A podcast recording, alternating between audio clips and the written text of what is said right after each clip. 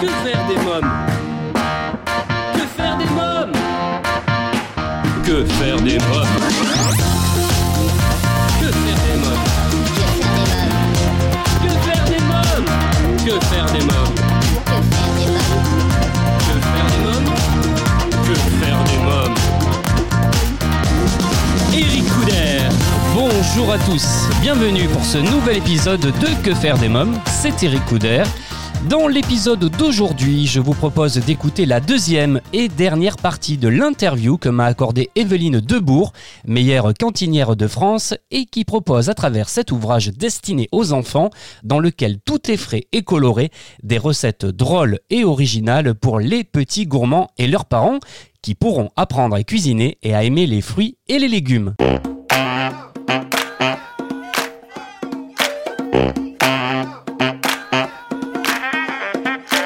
En fait, les enfants, à partir de 2 ans, ils sont capables de manger de tout.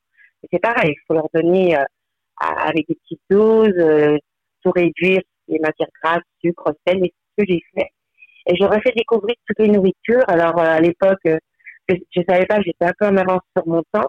J'ai commencé à leur donner des cucurbitacées, des, des, racines tubéreuses, enfin, des choses comme ça. J'aurais fait goûter tous les légumes anciens. Et puis, euh, ça a bien fonctionné. Les enfants ont adoré. Après, euh, j'ai fait plein de choses comme ça pendant jusqu'à maintenant. hein. J'ai toujours euh, essayé de leur faire goûter de tout parce que je pense que c'est comme ça qu'on les éduque, avec des recettes différentes à chaque fois. Voilà. Et comment vous êtes passé donc de cantinière à cuisine de la République? Et qu'est-ce que c'est qu'une cantinière de la République? Alors, les cuisiniers de la République, c'est une association euh, qui est présidée par Guillaume Gomez. C'est-à-dire que nous sommes des cuisiniers de la République. Nous travaillons pour, euh, pour, le- pour l'État. Nous, nous sommes sous la sous les responsabilités, comme moi, dans les écoles communales, euh, la responsabilité du maire. Ensuite, euh, le- les collèges, tout ça, c'est le département. On est tous, euh, on a tous euh, un public public de la République. Donc nous, nous sommes les cuisiniers, euh, nous sommes là euh, en tant que cuisiniers de la République. Alors pour y entrer, ben, il suffit de, de, de- de s'inscrire euh, à l'association et puis de rentrer dans les cuisiniers de la République, euh, comme dans d'autres associations. euh, voilà, on, dit ce qu'on fait, ce qu'on veut faire. Nous, euh, on est dans les cuisiniers de la République, on est une, une dizaine à peu près euh, de cuisiniers engagés, c'est-à-dire que nous faisons du, de la transparence sur nos pages euh, Facebook, Ah oui. nos réseaux sociaux. Euh, C'est-à-dire que je fais des photos du matin, euh, tout ce que je prépare, tous les produits, la cuisson, enfin, voir le déroulement euh, du repas jusqu'au service.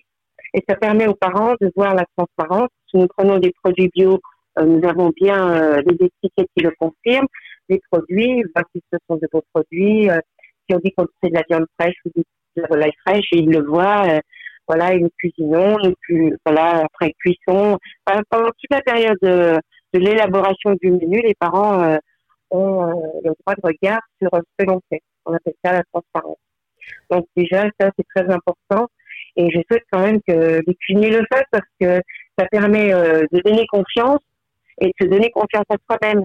Parce que bon, euh, comme les enfants, hein, on a un public d'enfants, moi ils ont entre 3 et 11 ans, euh, je les vois tous les jours, je leur parle tous les jours à tous, hein, j'en ai 120. Euh, c'est important de communiquer avec eux, de leur montrer que on travaille très tôt le matin, c'est dur, on essaie de, de bien cuisiner pour pas trop gaspiller, leur faire comprendre qu'il faut manger les euh, menus équil- équilibrés qu'ils ont à la cantine. Voilà, ils en ont quatre ou cinq par semaine, il faut profiter de, de ces repas pour, euh, pour équilibrer, pour qu'ils puissent garder une bonne santé. Alors je profite euh, de vous avoir en ligne euh, parce que personnellement j'adorais mes cantinières. Alors je leur rends un peu hommage à travers vous, Babette, Marlène et Marcel. Euh, comment vous expliquez ce lien que l'on garde avec nos cantinières? La cantinière, déjà, c'est c'est la maman de remplacement.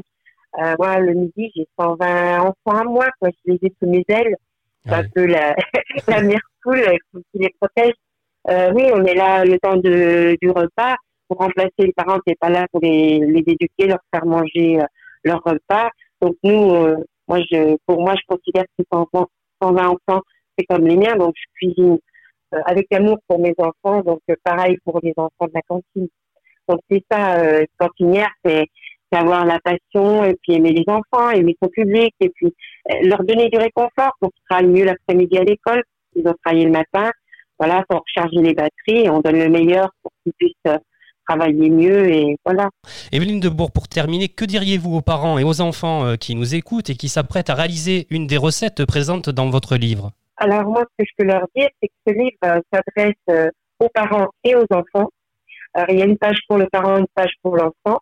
Et le, but, c'est de travailler ensemble, réaliser une transmission. Comme ça, le parent, il se rappelle de ce qu'il a fait avec sa grand-mère, sa maman, sa tante. Le but, c'est de pouvoir faire quelque chose ensemble par exemple, se mettre autour de la table dans la cuisine et puis réaliser le repas du, du jour, euh, voilà, pour se faire plaisir et puis transmettre aux enfants euh, qu'on leur a appris enfant à eux et puis surtout les initier à l'éducation continuer ce que nous on fait dans les cantines pour que eux puissent le réaliser également. Très bien.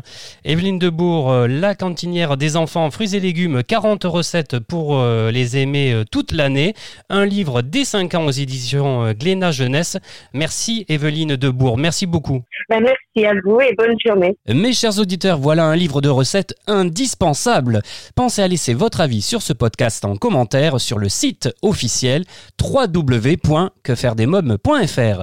À bientôt pour un nouvel épisode de Que faire des mômes. Bye bye